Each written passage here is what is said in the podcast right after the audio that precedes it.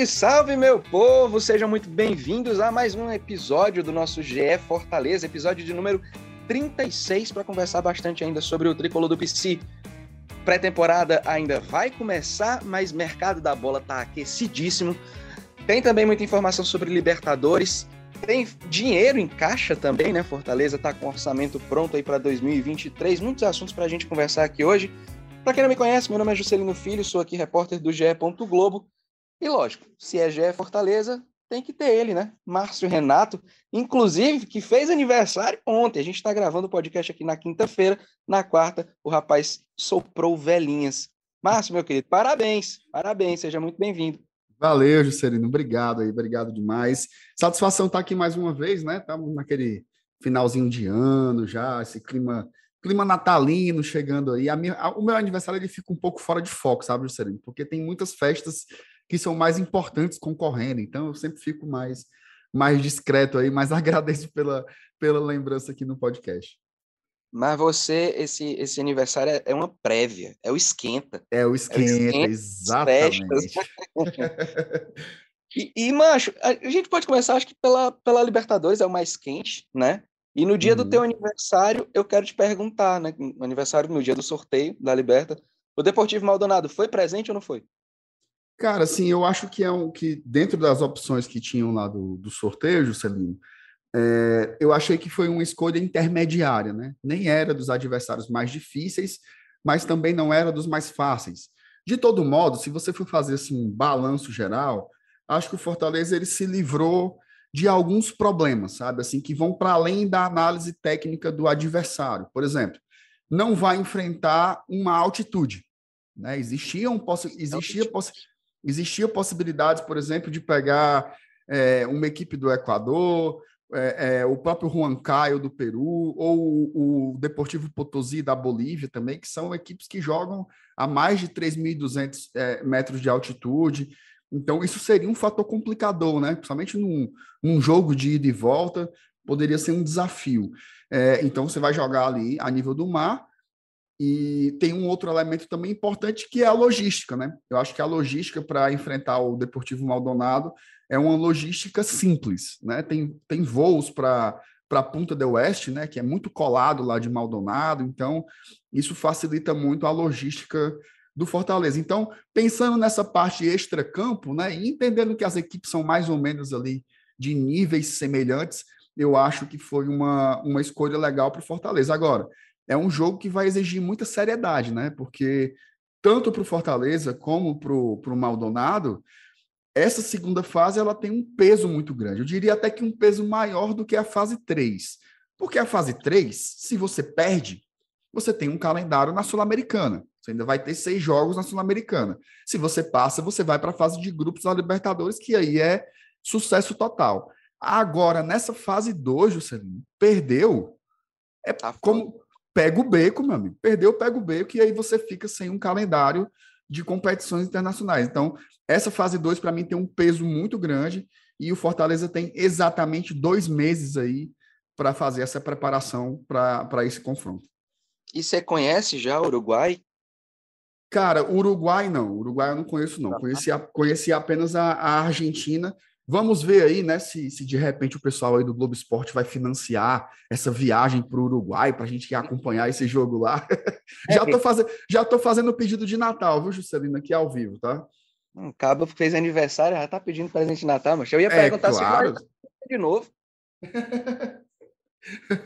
mas enfim, eu acho que vai ser que vai ser interessante aí, mais um jogo importante aí para a história do Fortaleza. Nesse, nesse momento recente aí é um jogo importante atrás do outro, né? Pois é, cara. E, e, assim, a torcida do Fortaleza já deu até as boas-vindas, né? Já foi ah, lá, foi. inclusive, o pessoal invadiu, velho, as redes sociais do Deportivo. Eu assim, mesmo fui lá, viu? Dar uma provocadinha. Foi, eu vi seu comentário. Diz pro pessoal qual foi o comentário. Foi Tome Ligoles.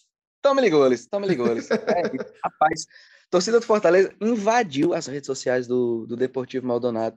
Pois assim, na hora do sorteio, é, eu estava acompanhando, inclusive, você na live do GE, é, é, e acho que o Roberto que falou, poxa, você fica se perguntando assim, o, o que esperar de times que você não conhece, né? uhum. né? Acho que o Maldonado caiu nessa, nessa, nesse espaço aí, né? Nesse grupo dos times que a galera olhou e falou: What the fuck, né? Tipo, é. que time é esse? E agora? O que, que a gente vai atrás aqui de saber de informações? E claro, a galera do Fortaleza, evidentemente, né, vai estudar o time até uhum. chegar o dia. Mas são dois meses aí que vai ter campeonato cearense e vai ter Copa do Nordeste no meio. Isso, isso. Eu estava até dando uma olhada nos, nas sequências dos jogos. Fortaleza vai fazer alguns jogos fora, né? Vai enfrentar, uh, por Copa do Nordeste, acho que enfrentar BC e Bahia fora de casa. Aí tem que viajar. Aí pelo Campeonato Cearense, acho que joga só contra o Barbalha. Fora, né? Todos os outros jogos são, são aqui na capital. Uhum. Bom, início de temporada, né? O Fortaleza deve, acredito eu, não sei se você vai concordar, mas enfim, tem que esse início de, de, principalmente campeonato cearense deve colocar um timezinho alternativo, será? Hum, eu acho, eu acho que até que até o jogo contra contra o Maldonado, o Voivodo deve fazer mais ou menos o que ele fez nesse ano de 2022, né? Que é rodar o time, né? Uhum. É porque, enfim, o objetivo, o objetivo grande mesmo, de fato, a, a segunda fase da Libertadores, como você bem pontuou a importância. Mas o torcedor quer o Penta, né? O torcedor quer o Penta. Uhum. Uh, e, e, claro, Copa do Nordeste também, tudo é importante. Mas vai começar, são nove jogos, Márcio. São nove jogos até o primeiro jogo contra o Deportivo Maldonado lá no Uruguai. Vai ser uma sequência, uma sequência boa aí para Juan Pablo Voivoda e companhia. Só que assim, a, a gente já projetando esse primeiro jogo de Libertadores, é interessante falar também do orçamento que foi projetado, um orçamento recorde, era esperado que fosse recorde, né? Haja vista que o time vai crescendo, ficando em Série A, isso aumenta, aumenta um pouco a, as receitas do clube. Mas eu acho que as expectativas são as melhores possíveis, né, cara? 208 milhões é muita grana. É, cara, é muito, é muito dinheiro, né? Assim, para os nossos moldes, né, Juscelino? Assim, é, é muito dinheiro. Fala. Não, isso, porque a gente viu o Fortaleza crescer de orçamento lá da Série C para cá, uhum. meu Deus, exponencial o aumento, né? Mas é. aí é a gente trazendo para nossa realidade. Mas assim, isso faz com que as perspectivas sejam as melhores possíveis. Perspectiva sendo boa, pressão aumenta, cobrança aumenta, não é isso? Sem dúvidas, é. Esse ano de 2023 ele vai ser um ano muito complexo, né? Porque o Fortaleza ele faz um projeto ousado, né? Quando resolve renovar com essa comissão técnica por mais dois anos. Todas as entrevistas que, que o pessoal da diretoria executiva do clube, presidente, diretor de futebol, tanto Marcelo Paes como Alex Santiago, quando eles falam é sempre de que vão qualificar o Fortaleza para ser mais forte ainda do que foi em 2022. Mas é um, semi, mas é um, um contexto ali de Série A, e falando da Série A em específico, muito complexo, né? Porque Todos aqueles chamados campeões brasileiros que estavam na Série B subiram, né, praticamente. Acho que ficou Guarani, enfim. Mas a maioria ali dos chamados grandes, né, do antigo G12 que se tinha que tinha essa nomenclatura no futebol brasileiro, todos eles estão ali de volta à elite do futebol brasileiro e alguns, né, sendo transformados em SAFs, né, que é essa nova essa nova febre, a nova tendência aí do futebol brasileiro, que é dos clubes se tornarem empresas, né? E aí Vasco, Bahia, Botafogo, que é o Cruzeiro, né? Que eram clubes que estavam é, em processo de, de, de, queda radical, né? Por conta do, do alto endividamento, são clubes que voltam para o jogo, né? Voltam para o jogo com muito dinheiro. Então, não tem como você fazer futebol de outra forma se não tiver cada vez mais investimento e o Fortaleza, quando anuncia isso, essa previsão orçamentária para 2023, ele está dando uma declaração pública de: olha, a gente também vai jogar, tá? A gente também vai entrar no jogo, vamos brincar nesse play também, senão você não consegue competir, né? Fora, fora essas equipes que, que têm as SAFs, né, que se tornaram SAFs, você tem os clubes muito tradicionais e as potências que já são indiscutíveis, né? Como, por exemplo, o Flamengo e o Palmeiras, né? Você tem uma ideia, Juscelino, na previsão de orçamento do Flamengo para o ano que vem é de um bilhão de reais. Né? Então, assim, a gente está falando de, de, de valores, é aquele meme, né? Valores assustam. Então, se você quiser, se você quiser concorrer, você precisa ter dinheiro também, além de toda a parte é, da, da, da, gestão, né? da qualidade dos profissionais, tudo mais, você precisa ter o dinheiro para executar as suas ideias também. Então, o Fortaleza ele entra aí com uma proposta muito arrojada. Agora, é, há uma expectativa, tá? O, o, o, o, balanço de 2022 ele só, só vai ser entregue lá para abril, mas eu acredito que, que esses valores já executados em 2022 eles vão chamar muita atenção também, tá? Eu não sei se o Fortaleza é, já não fez em 2022 receitas semelhantes ao que foi orçado para 2023. Isso fica aí uma, uma expectativa para a gente acompanhar quando, quando o balanço for aprovado ali em meados de abril. Então, é o Fortaleza sinalizando, ó, a gente não está aqui para para brincadeira. E aí eu finalizo lembrando, Juscelino, de uma entrevista que o Marcelo Paes deu esses dias, falando sobre o Voivoda, né? Que uma das coisas que o Voivoda fala no, no, no dia a dia ali, que mais irrita ele, é quando alguém diz que o Fortaleza não pode chegar mais longe.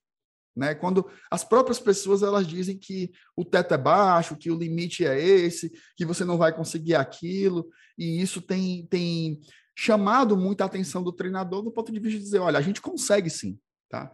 Por que, é que um time que botou numa semifinal de Copa do Brasil não pode de repente chegar numa final, né?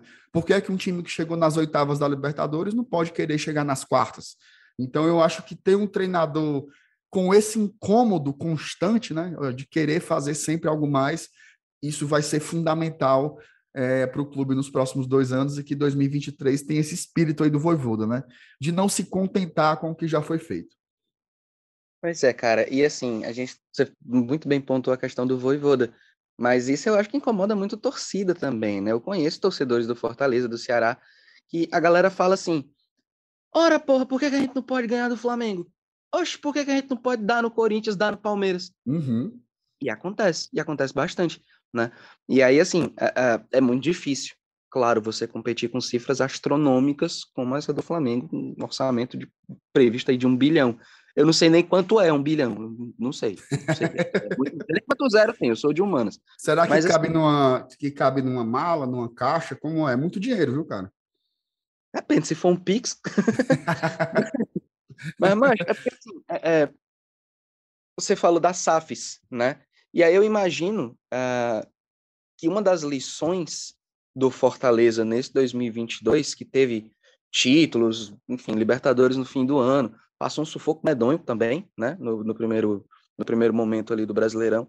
Mas eu acho que uma das lições foi que jogar com um, um, o elenco ali na, na tal da conta do chá, né, na tal do limite, é um pouco perigoso quando você tem muitas competições e quando de fato você quer sempre superar os seus limites. Você chegou na semifinal de Copa do Brasil, do baralho, bora mais para frente. Você chegou num, numa Libertadores, bora de novo, entendeu? E aí, assim, de fato, você precisa de um elenco mais rechonchudo, talvez, e você precisa de grana para isso. Sem grana, o futebol não vai para frente. Não dá, não dá para ir uma cifra como essa do Flamengo, eu, eu acho que é, é, é, meio absurdo até. Mas aí o Fortaleza tendo essa, esse orçamento previsto, recorde, né? A gente sempre vai pontuar essa questão do, do recorde. Vai ter o dinheiro, o, o orçamento executado também, né? Isso a gente vai ver mais lá para frente e, e, deve ser maior, inclusive. Mas assim, quando o Marcelo Paes fala sobre as SAFs, né? Que ele já tinha pontuado outras vezes, porque, poxa, não queria perder a autonomia, a gente não quer vender o clube, a gente não quer perder a, a autonomia que, o, que teríamos sobre o clube caso ele virasse uma SAF, como foi o exemplo dos outros times. Mas aí ele colocou lá, né? Não, a gente queria vender, tipo, 15% das ações do clube. Já era uma grana boa que entraria, né? Acho que já é o, o, o, o país, o Fortaleza, né? o próprio Fortaleza, de repente, olhando e pensando, poxa, talvez a gente possa lucrar um pouquinho mais com isso aqui, né? E, e, entrando mais grana, a gente consegue fazer mais coisa. Se com menos grana a gente consegue fazer tudo isso, avalie com um pouco mais, né? Mas como é que tu acha que a torcida recebeu essa, essa declaração do pai sobre, ah, de repente, sei lá, 15% ali das ações para virar uma SAF, né? Como é que a torcida recebeu isso? É, é positivo, é negativo?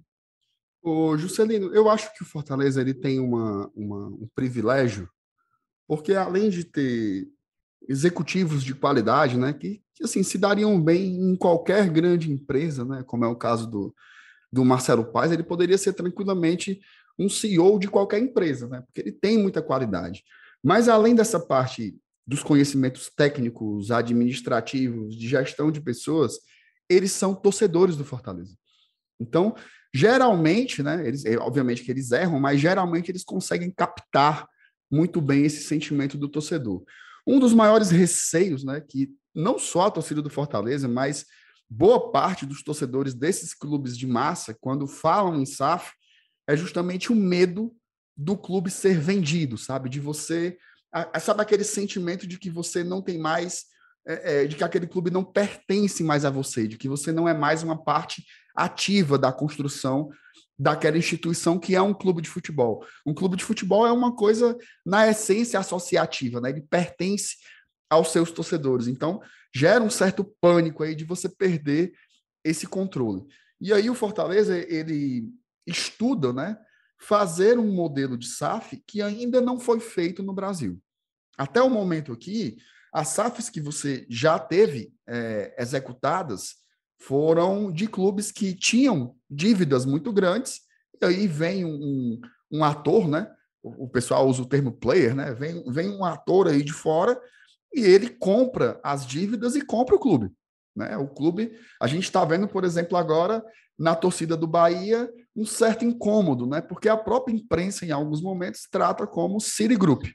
E aí o cara diz, não é Citigroup, é Bahia.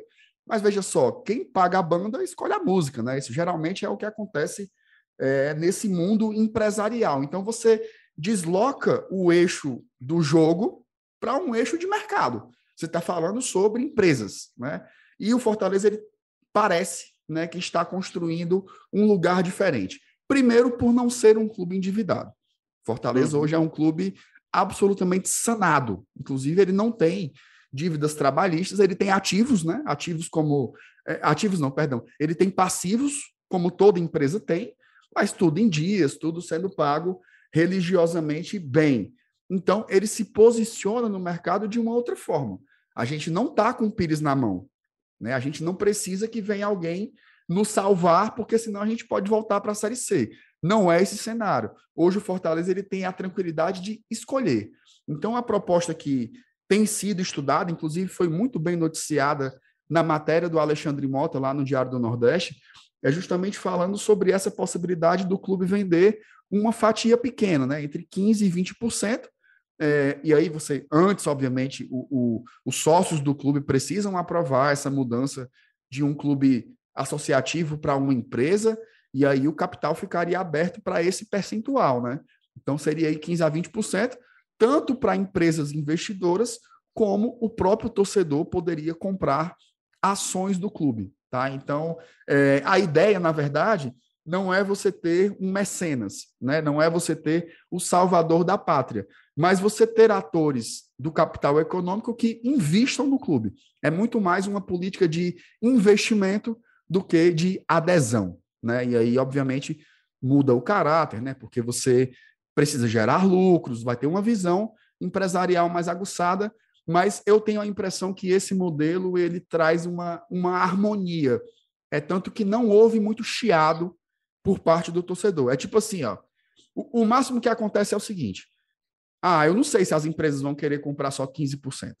Mas se comprarem, tá ótimo. Então eu acho que o torcedor gostou dessa proposta como foi feita. Se fosse para comprar tudo, aí eu acho que o torcedor não ia gostar porque tem essa sensação de perder o controle sobre o clube, né? Então eu acho que a diretoria encontrou uma fórmula interessante para para mediar, né, com esse sentimento do torcedor e a necessidade de ter que entrar de fato no mercado para competir com os outros clubes. Cabe explica bem demais, rapaz. Parece até que é professor. É isso. Muito bom. Ei, Márcio. E, e o tal do, do mercado da bola, cara? Eita, rapaz, aí tá quente, viu? Não é, macho. Vamos lá. Primeiro contratou o Pikachu. O torcedor ficou feliz pra caramba. Que isso, demais, né? demais, demais. Foi. Aí depois o Fortaleza foi lá e já sondava um pouco, né? Gostei do. Como foi que foi o anúncio, mas foi sexta-feira, seis, um negócio assim, não foi? Era, era, era sextou. Sextou, era. É. Era sextou. Aí veio o Pacheco. Foi surpresa, muita surpresa, assim, porque bom jogador, né? Que isso, bom jogador, baita reforço. Não, não foi, não foi surpresa, não. Na verdade, assim, quando o, o Fortaleza. É porque, assim, é surpresa quando você pensa nessa relação é, doméstica aí de Fortaleza e Ceará, né? essa coisa da rivalidade local. Mas sempre foi, tá? Isso é desde que Fortaleza voltou na Série A, uma das fatias de mercado mais férteis para o Fortaleza em termos de contratar jogador é justamente pegar os times que foram rebaixados e ver quem ali você pode pegar na baixa, né? Você vai ter uma chance maior de contratar. Então tem vários jogadores do Fortaleza que foram trazidos nesse contexto. O Benevenuto veio com o Botafogo rebaixado, o Robson veio com o Curitiba rebaixado, o Capixaba veio com o Bahia rebaixado, o Pikachu veio com o Vasco rebaixado. Então o Fortaleza, o Zé Wellison também veio quando o esporte caiu. Então é uma, é uma tendência do Fortaleza buscar esses mercados, né? É tanto que, que quando você olhava para o elenco do Ceará, era meio que um consenso assim no torcedor que João Ricardo, Bruno Pacheco e o Fernando Sobral, que já está no Cuiabá, eram jogadores ali que poderiam ser interessantes, né, de ser buscados. Então, quando o Capixaba saiu, ficou sempre esse chiado, né? Ei, será que não dá para buscar o Bruno Pacheco, tal, não sei o quê, o cara é bom. Vamos ver se ele se ele pula o muro, né? E aí deu certo. Fortaleza fez uma proposta formal, né, de 2 milhões de reais e conseguiu contratar o, o jogador. Né? Uma, uma, parte disso, cerca de 500 mil, foi para pagar dívidas que, que o Ceará tinha com o jogador e o resto ficou dividido ali entre Ceará e Chapecoense. Hoje o Bruno ele é atleta do Fortaleza aí por duas temporadas, podendo renovar por mais uma. Então, é, foi surpresa porque a gente não tem esse costume de um clube comprar jogador do outro, né? Aqui na, no nosso cenário rival. O máximo que tem são as famosas rasteiras, né? Que aí ainda é durante o processo de, de negociação. Inclusive, ano passado, ano passado não, esse ano, teve boas rasteiras, né? O Romero, o Galhardo. É, mas, enfim, esse caso do Bruno Pacheco, ele tem esse aspecto inédito, né? Quanto custa? É tanto. Pois toma o Pix. Né? Isso daí eu é? nunca tinha visto aqui no futebol cearense, não. Pois é, e teve até. Eu não lembro quem foi que falou, não sei se foi o Paz ou se foi o Alex Santiago, tu me refresca a memória, de que, oxe, o homem não, nunca fez nenhuma, sei lá, nenhuma declaração mais ferrenha contra o Fortaleza, sempre foi correto, sempre, sei lá, foi, foi muito na dele, né? Nunca atacou o rival quando jogava no Ceará. E a relação sempre foi muito boa. Portanto, é isso aí. A gente gostou dele, vamos lá, a gente compra. Tem dinheiro para isso, vai lá e compra, né? Uhum. É, e assim, Jus, o, o, esses caras são muito profissionais, né? Assim, é, é um, a gente, o torcedor ele é apaixonado, ele está movido geralmente, né? Acho que é 90% sentimento e 10% ali que ele vai tentar raciocinar alguma coisa. Mas esses caras eles são profissionais, né? São empregos para ele. E o Bruno Pacheco não é um jogador de Série B, ele é um jogador de Série A, então é, é meio que natural ele buscar outros mercados aí. Eu estava até brincando lá no Glória e Tradição, Juscelino. O Bruno Pacheco é um cara tão discreto fora de campo que eu não sabia como era a voz dele. Eu nunca tinha ouvido a vo... eu nunca tinha ouvido a voz do Bruno Pacheco. A primeira vez que eu ouvi foi agora quando ele se apresentou no Fortaleza, tanto que um monte de gente me marcou, tá aqui, tá aqui a voz do homem. Então eu conheci, porque ele é um cara muito focado no jogo, né? Dentro das quatro linhas, então ele vem aí sem nenhuma restrição por parte do torcedor. É diferente, por exemplo, do Galhardo, né? Quando o Galhardo chegou, tinha uma desconfiançazinha, né? E esse cara aí, quando jogava lá no Ceará, frescava com a gente e tal. E o Galhardo teve que correr atrás para conquistar esse carinho. Hoje já é super querido pelo torcedor do Fortaleza. Mas o Bruno tanto o Bruno Pacheco como outro rapaz que a gente vai falar já já, eles chegam sem nenhuma rejeição por parte do torcedor, ao contrário, né? Pois é, o outro rapaz que inclusive eu quero até te perguntar se vem para ser titular ou não. João Ricardo, né, matéria apurada pela Denise Santiago aqui no tanto no Diário do Nordeste quanto no Globo Esporte. João Ricardo fechado aí com Fortaleza, mas aí tem um contrato até o fim do ano com o Ceará, deu dia primeiro, aí já fica na expectativa do anúncio, né? Uhum. Mas é, é, era esse, né, que você tava falando. Era, era, era esse mesmo. É o João Ricardo mesmo. Não. Juscelino, assim, eu, eu tenho a impressão, eu vou primeiro eu vou, eu vou dizer o que eu penso sobre os dois goleiros, tá? Ele e o Fernando Miguel. Eu acho que eles dois são da mesma prateleira, tá? Sinceramente, eu não vejo uma grande diferença técnica entre um e outro. Por, umas, por alguns aspectos ou outro, eu acho o João Ricardo um pouco melhor do que o Fernando Miguel.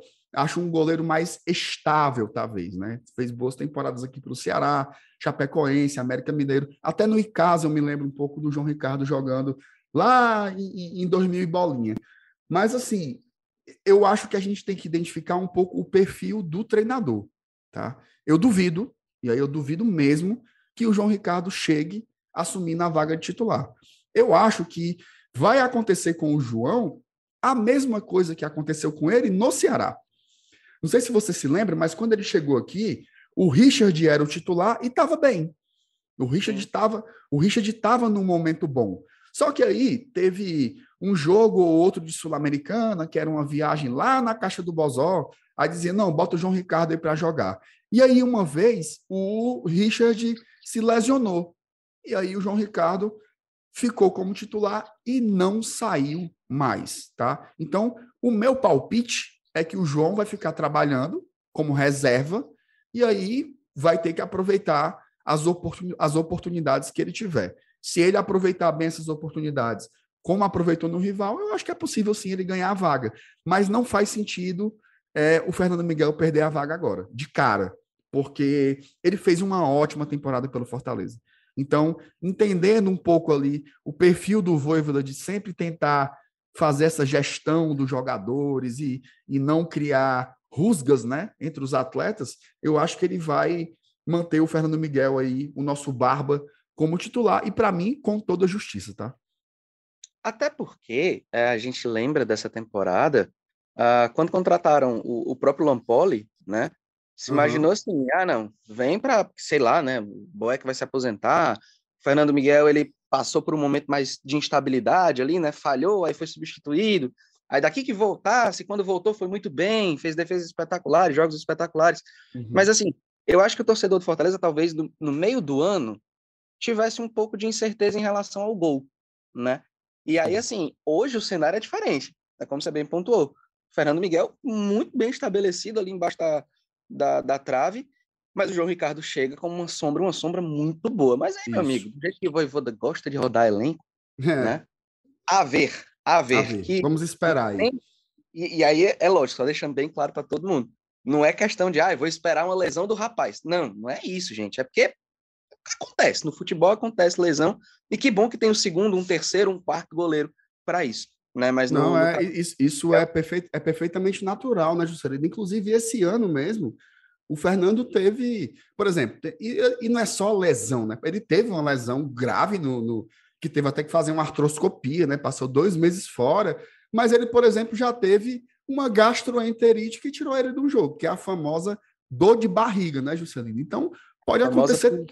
É a fininha, é, eu não queria, não queria chegar nesse Falei. nível, não queria chegar não queria chegar nesse nível de detalhamento, mas era exatamente, era exatamente. Então, assim, e tem também, por exemplo, suspensão por cartões amarelos, então faz parte do, do, do futebol, né? Pois é, mas enfim. Seguindo, teve jogador que saiu, né? Aí eu queria muito pontuar aqui, porque o Felipe. Cara, eu não consigo olhar para o Felipe e não lembrar daquela entrevista que ele deu. Lá em, sei lá, 2000 e não sei, 12, 13, não sei. Ah, eu quero jogar muito bem para sair daqui no fim do ano. Maravilhoso. Acho que deve ter saído sem querer, sim, valendo. E aí o Felipe, enfim, conseguiu o que ele tanto queria. Não, brincadeira, gente, não é isso. Mas enfim, o Felipe saiu, né? Foi para o Goiás. É uma. Eu acho que assim, eu conheço muita gente, muito torcedor, que é, o Felipe é um dos melhores volantes que já jogaram no Fortaleza. Ou o Felipe, não, Felipe não, não presta não. Eu acho o Felipe um excelente jogador. Acho que fez muito bem o papel dele no Fortaleza, era titular com todos os técnicos que passaram por aqui nos últimos anos. Tem título a rodo também. Mas é isso. O mercado da bola funciona. O Goiás foi lá e pegou, né? Vai fazer falta, rapaz? Cara, assim, ele vai, ele vai fazer falta mais do ponto de vista afetivo, sabe, Juscelino? Porque, é. É, por exemplo, eu sou desses aí que, para mim, por exemplo, a melhor dupla de volantes que eu já vi vestir a camisa do Fortaleza foi Ederson e Felipe né, em 2021. Jogaram assim muita bola, muita bola mesmo. Então, para mim, ele sempre foi um jogador é, tecnicamente muito bom, mas ele tinha algumas características ali que meio que desagradavam o torcedor. Né? Ele não era um cara muito brifado, não sei se é. Enfim, ele não era um cara muito dos discursos mais montados, ele era pouco carismático também, né? Então, isso gera um certo distanciamento do torcedor, não tinha um marketing, então era mais ou menos uma análise feita dentro do campo, né? Então, eu, ele passou sete anos aí em Fortaleza, foi titular com todo mundo, tá? Todo mundo que passou por aqui colocou o Felipe para jogar. Porém, um dos defeitos que ele tinha dentro do campo era justamente uma certa desconexão em alguns momentos. Tinha uma hora ali que eu não sei o que é que acontecia, não sei se ele enganchava o pé no fio, mas ele desligava da tomada, tá? Desligava, desligava, desligava, e isso irritava muito o torcedor. Só que em 2022 ele desligou da tomada e eu acho que não achou mais o canto para botar de volta, viu? Porque realmente ele se apagou, assim, ele se apagou e esse desinteresse dele pelo, pelo, pelas partidas mesmo foi deixando essa relação cada vez mais minada, né? E aí eu acho que o diagnóstico que a diretoria deve ter feito e o próprio atleta é aquela história, aquele velho jargão, né? O ciclo se esgotou. Então eu acho que o ciclo do Felipe no Fortaleza, cumprindo aí essa profecia da coletiva que ele deu lá em 2016, finalmente aconteceu e o Felipe aí vai jogar em outro clube, vai jogar num clube grande também, que é o Goiás. E eu desejo muita sorte para ele porque essa história recente do Fortaleza que a gente acompanhou aí de tantas tantas vitórias, tantos títulos, tantas conquistas, o Felipe sempre foi é, tecnicamente um dos protagonistas desse processo inteiro. Então, eu desejo muita sorte para o Felipe aí, menos contra o Fortaleza, né? Contra o é, Fortaleza, então, contra o Fortaleza ele pode, ele pode desligar a tomada de novo, mas tirando isso que ele joga muita bola e arrebente, porque ele é um caba bom. E o que é que só você sabe sobre Dudu do Atlético Goianiense? Vem ou não vem? Juscelino, eu acredito que sim, tá? Eu acho que as negociações estão, estão muito avançadas. Aí é uma coisa. O Atlético quer vender, o Fortaleza quer comprar. Me parecem muito mais detalhes aí para fazer o anúncio do jogador, tá? Não me surpreenderia se o torcedor que já tivesse ouvindo aqui o podcast GE Fortaleza disser: Valha como eles estão atrasados, já fizeram foi anunciar o homem. Não duvidaria disso, tá? Eu acho que o Dudu deve estar chegando aí e para mim um ótimo reforço, tá? Um ótimo reforço. Inclusive, você perguntou se o Bruno Pacheco tinha me surpreendido, e eu te disse que não. Mas o Dudu me surpreendeu, tá? Porque, embora seja desse mesmo mercado aí de times rebaixados, o Dudu era um cara que chamava muita atenção do mercado, né? Inclusive, ele teve investidas do Cruzeiro, do, o Santos chegou também a investir no jogador. É, teve uma, um momento ali no, nessa temporada que a CBF sinalizou que ele era um jogador observado pela comissão técnica da seleção. Então, é um lateral direito muito interessante e que eu acho que pode ajudar muito aí o Fortaleza é, nas próximas temporadas. Vou torcer para que ele feche aí com o clube. Para mim, seria uma baita contratação. É, senhoras e senhores, Fortaleza se movimentando, fazendo contratações bem pontuais e bem relevantes, inclusive. Mas, meu querido, acho que, é, acho que é isso, né? A gente esgotou é aqui isso. os assuntos. A gente esgotou aqui os assuntos, foi bem bacana, sempre um prazer. De novo, parabéns pelo aniversário que aconteceu há 24 horas, né? Que foi uhum. na quarta-feira. E é isso, pessoal. agradeço aqui a presença de todo mundo, Márcio. Sempre um prazer contar contigo, cara. Semana que vem devemos fazer o último episódio aí da, de 2022, mas 2023 vai ter muita coisa ainda pela frente para a gente fazer. Valeuzão, viu? Valeu, Juscelino. Obrigado por tudo aí, pela companhia, pela parceria. E eu queria combinar, não sei se é você que vai estar comigo aqui na semana que vem, da gente cantar a musiquinha do Hoje é um novo dia e um novo tempo, tá? Para a gente encerrar aí com, com chave de ouro aqui o podcast do GE Fortaleza, tá? Vai ser lindo, eu estou imaginando o delay. E tu na tua casa, a gente tá vai ser ótimo. Mas aí, o, o Juscelino, a gente deixa pro Lucas Garbelotto fazer a mágica, né? Aí não é. é o... Exato. Então tamo junto. Um abraço para todo mundo aí, tá? Valeu, meu querido. A gente encerra mais um GE Fortaleza por aqui. Meu nome é Juscelino Filho e lembrando, esse podcast teve edição de Lucas Garbelotto, coordenação de Rafael Barros e gerência de André Amaral. Um abraço.